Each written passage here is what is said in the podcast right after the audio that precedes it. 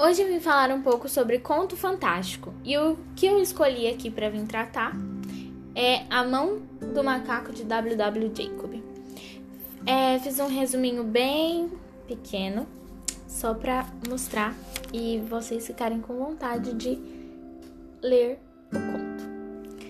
Provavelmente esse é um dos contos mais famosos.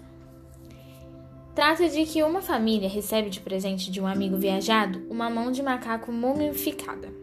O tal amigo diz que a mão realiza qualquer desejo e logo em seguida a entrega e vai embora. A família deseja dinheiro logo de primeira, mas esse desejo é realizado de maneira terrivelmente errada. Essa pode parecer mais uma história de cuidado com o que deseja, mas além de ser incrivelmente surpreendente, Jacobs escreve muito bem mesmo. É uma história muito é interessante, é um conto muito interessante. Se você quiser saber mais, é só ler o livro.